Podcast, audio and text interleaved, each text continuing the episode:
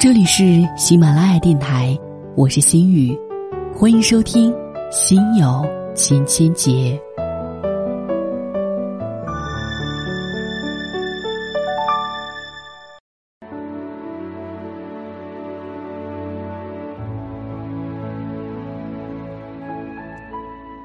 最近一部电视剧特别的火热，由范冰冰主演的，我想不用说，大家已经知道了，没错，就是《武媚娘传奇》。我们都说这是一个看脸的时代，但是最后拼的其实还是实力。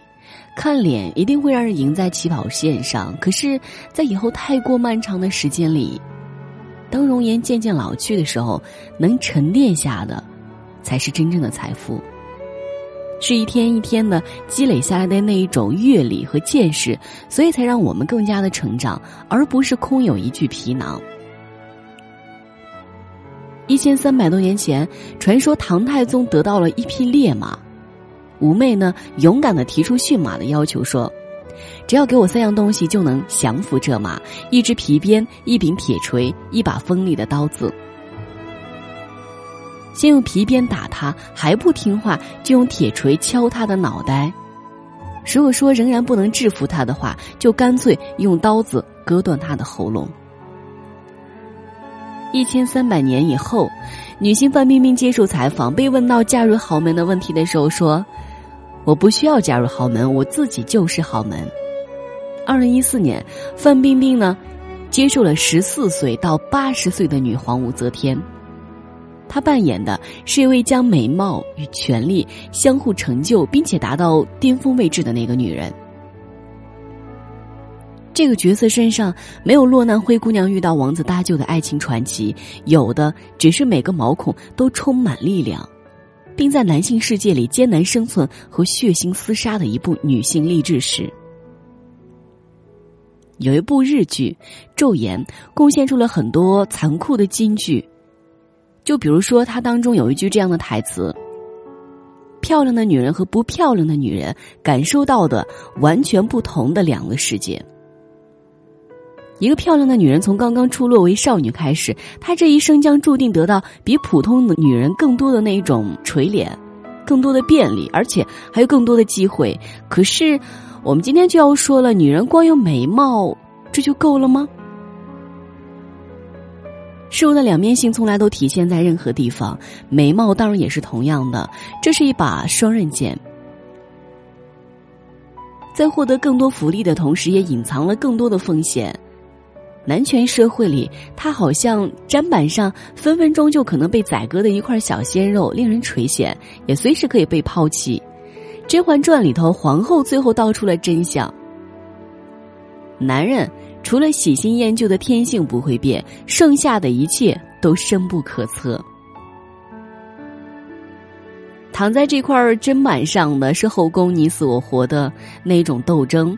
都说女人何苦为难女人，但是为了生存，那时候女人是必须为难女人的，是无数独守空房的那一种深闺的那一种怨妇。当大红的灯笼高高挂起的时候，美人的命运。只维系在一个男人的随机和莫测里。历史曾经留下了很多美人的传说，但那只是后人一厢情愿的意淫。人们想象项羽为虞姬拔剑自刎，专一多情，但其实是一个男人失去江山、无路可走、保全颜面的下下策。人们还想象为了美女海伦发动的特洛伊战争，但其实只是男人之间关于尊严的较量而已。所以说，即使走到今天，美人的命运也并没有完全彻底的翻身。上帝将他们投胎到这个花花的世界，却并没有教给他们在享受铺天盖地的赞美之后，如何面对源源不断的诱惑，守住自己。又如何用清醒的头脑去分辨背后的真相和陷阱？亮绝香江的蓝洁瑛最后的下场是疯掉了，胸大腿长的陈宝莲最后的结果是自杀，殿堂级的梦露潇湘玉殒多年，至今尚无准确的说法。性感如舒淇，要把脱掉的衣服穿回来重新洗白。她深深的知道，美貌带给她的除了一夜成名的好处，还有难以言说的另一种暗流汹涌。那些赤裸在世人面前的底牌，最容易成为把柄和矢志重欲的。九头身的吴佩慈，女儿生下来却迟迟还得不到一个名分。在贵圈，美女最好的结果是嫁豪门。可豪门这道独木桥，千军万马，就算过去了，也未必得偿所愿。张柏芝从影后沦为谢霆锋儿子的妈妈，大好的年华和才华被延误在娱乐时代各种烂片和八卦口水里。其实她本有希望成为第二个张曼玉，而范冰冰和他们不同。她为美女活出了一个新的风范，彻底告别了吃青春饭，被人选择和挤破头进豪门的世界，昂首阔步，分为了三步走，走向一个叫做范爷的时代。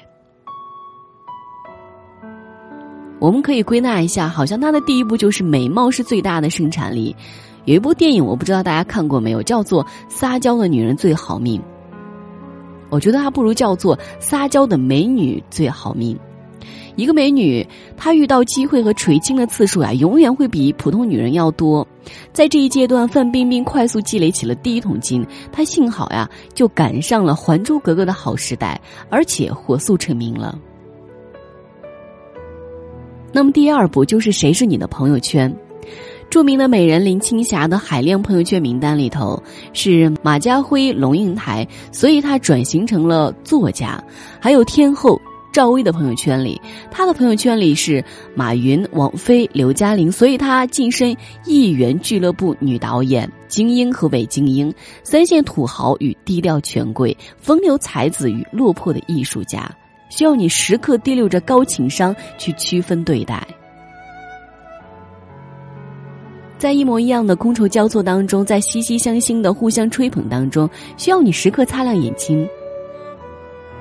不是每一场饭局都暗藏着善意，也不是每一杯酒喝下的都是情谊，那往往只是从一个应酬流连到另外一个应酬。同理，在男人的眼睛里，你是滚床单的最佳猎物，还是最适合的合作对象，直接决定了他的态度是暧昧不清，还是尊重欣赏。所以这期间的微妙尺度，差之毫厘，失之千里。范冰冰的交往圈，从华谊老板王中军、王中磊，到业界的大佬成龙、杨受成。大众并不清楚他们的交集疏密深浅，可是这一步的走势已经证明他从来没有失过手。当然，还有第三点，他的第三步走的就是做自己的老板。据说范冰冰工作室给员工的年终红包总是艺人里最大的。据说范冰冰饭量很大，因为这样才能支持巨大的工作量。据说范冰冰应对负面新闻的态度，直接就是顺势而为上头条。坊间盛传她有着处女座拼命勤勉，还有那种渴求完美的那种特点。所以说，把这个用在职场当中，就是优秀员工的典范。所以她真的是很拼，从一九九九年到二零一四年，从低眉顺眼的丫鬟金锁，演到前呼后拥的女皇武则天。美女范冰冰，没有躺在美妙的、那种美貌的温床上任岁月流逝或者任爱情消耗，而是将红颜薄命的古代宿命变成了美女都是生产力的新时期榜样，将胸大无脑的科学悖论变成美女都是高智商的、高智商的实验场地。她像是一个战士，摒弃了手软的那一种女性的特质，手持着这一把叫做美貌的剑，将正面的锋芒对准了目标，一路所向披靡，开拓了疆土，建立了自己的王国，却没有伤害到自己丝毫。最近有一段时间，还有一位资深美人也是频频上了头条，那就是六十岁依旧美的发指的林青霞。林青霞说。我只是一个永远不甘心停在老地方的人。两代美女年龄不同，风格不同，路线不同，但殊途同归。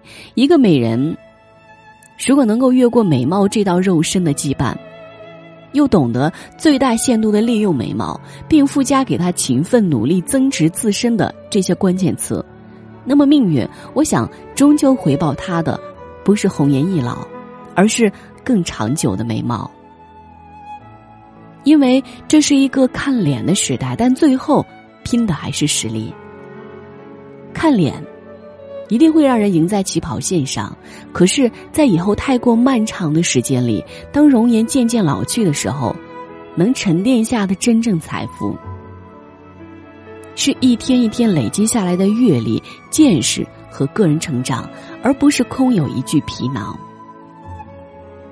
这就是为什么三十岁的我们已经叫嚷着自己老了，而六十岁的林青霞却还能淡定的站在杂志封面，继续当着颠倒众生的女神。如果说现在问我，我现在最需要相信的事情是什么？我觉得太多励志的话语都是虚妄嘛，唯一要相信、认定的只是这样一句话：不要为那年的青春哭泣，最好的自己。你还没有遇到。如果说有什么需要庆幸的，那就是我从来不害怕老，我害怕的是自己配不上如今的年龄。我想，作为女人，别的都不可怕，最怕的是死都要抓住青春的尾巴不肯面对。我从来都不会觉得最好的年纪是十八九岁，或许那在很多人眼里看来。最豆蔻的年华吧，洛丽塔一样晶莹紧绷的小肉体，不管穿什么都那么的好看。然而对于我来说，那是一个女人最最美好却不自知的年龄。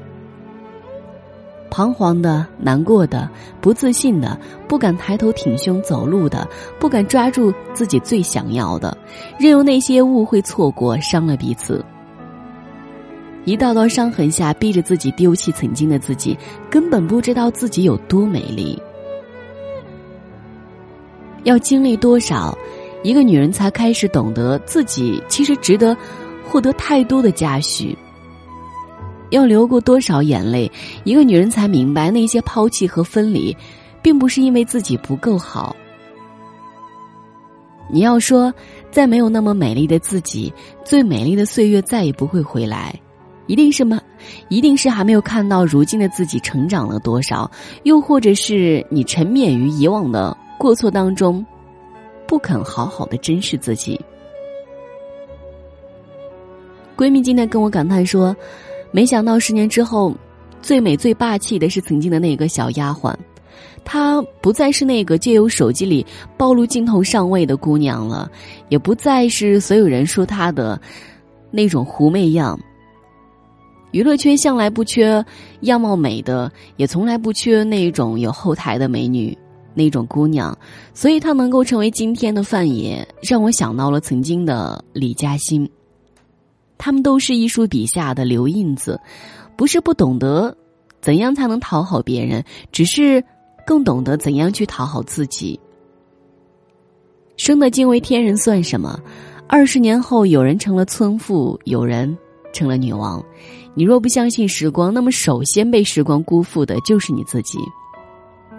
我们在一起，从来不会去回忆很多很多的事情，当年的那一些青涩的面容，因为我们相信最美好的岁月仅仅是刚刚开始而已。以前我觉得，岁月啊，人生啊，貌似好多期望，好多盼望，却没有一样可以握在自己的手上。慢慢的，慢慢的。摊开手掌，再不是空无一物。虽然失去很多，总归是有所得的。时常在电影院看到那些穿的特别得体的中年女子们相约看一场喜欢的电影，那眼角眉梢里难免会有一些落寞。然而，那浑身散发的笃定，那一身名牌也无法掩盖压垮的那一种气场，真的令人喜欢。那一种。他们脸上所散发出来的那种欢喜，我觉得远胜过看到的那些花枝招展却透着扶贫气息的年轻女子。也许到了那个年龄，太多的憾事，太多的身不由己，已经没有办法更改了。可是更美好的事情就是，终于摸到了淡定和释怀的尾巴。就像是我喜欢现在这个年龄的袁立，就像是我喜欢现在这个年龄的林志玲，就像是我喜欢现在这个年龄的范冰冰。对自己的美丽有一种笃定，不需要外人的赞赏，也不需要外人的贬斥。我记得柯蓝有一次在节目当中说，原话我不记得了，大概意思也就是说。以前真的会觉得自己不够好看，有一天发现自己其实就是很美丽的。为什么会不美丽呢？更美丽的自己就握在你自己的手上。管他十九岁的时候是不是比你美丽，天知道。十年之后谁才是最美丽的人呢？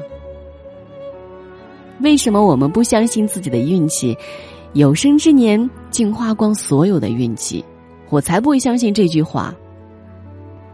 没有任何一个男人，没有任何一段爱情可以花光你毕生的运气。管你是王子还是白马，我一定坚持等待遇见更好的自己。我也一定不会拿自己的运气去换一个王子。我觉得这个世界上最珍贵的就是我们自己。有男人跟我说，看到几个老娘们在一起玩，就觉得特别寂寥，打发日子而已。他不知道，对于我们来说，最好的人生就是，我们有一天能够有运气、有闲钱，而且一起笑着打发那些时光。只不过，我不稀罕变白，我也不稀罕谁能懂。我期盼看到为人妻、为人母的你们，我期盼我们成为一棵棵开花的树，我期盼我们成为那个男人心里最敬重的女子。我期盼我们有一天理直气壮的浪费时光，为了快乐。我不相信皱纹可以压倒美丽，我不相信时光真的会吞噬美好，我不相信时光增添的只有怨气。我不相信琐碎会带走我们所有的智慧。最好的年龄是什么呢？最好的年龄就是那一天，我们终于知道了，并且坚信我们自己有多好。不是虚张，不是浮夸，不是众人捧，是内心明明澈澈的知道，是的，我就是这么好。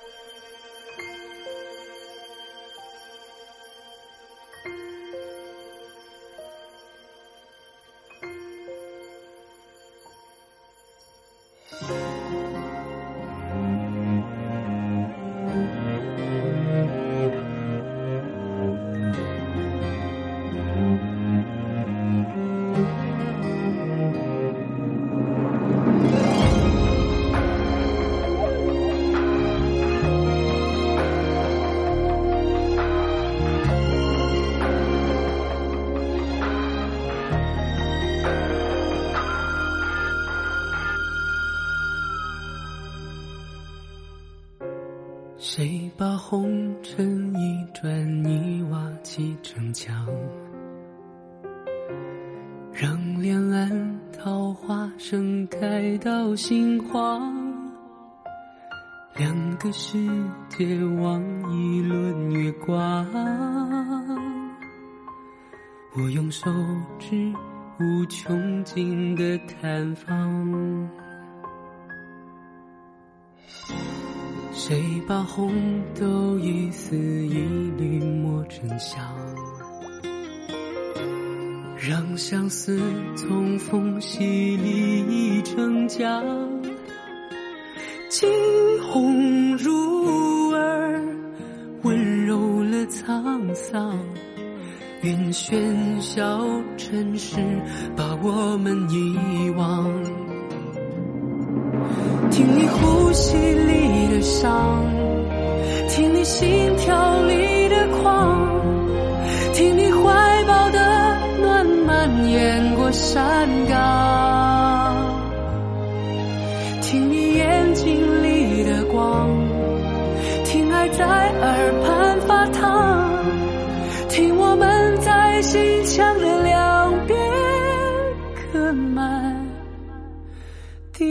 到天。荒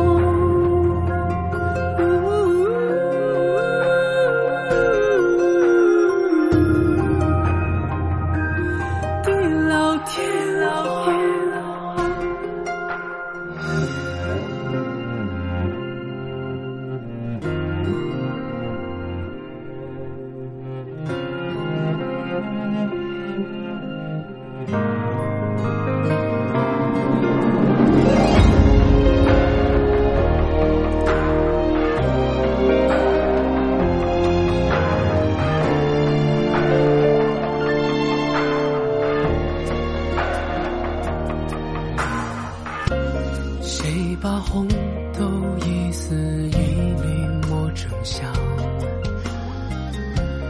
让相思从缝隙里成浆。惊鸿入耳，温柔了沧桑。愿喧嚣尘世把我们遗忘。听你呼吸里的伤，听你心跳里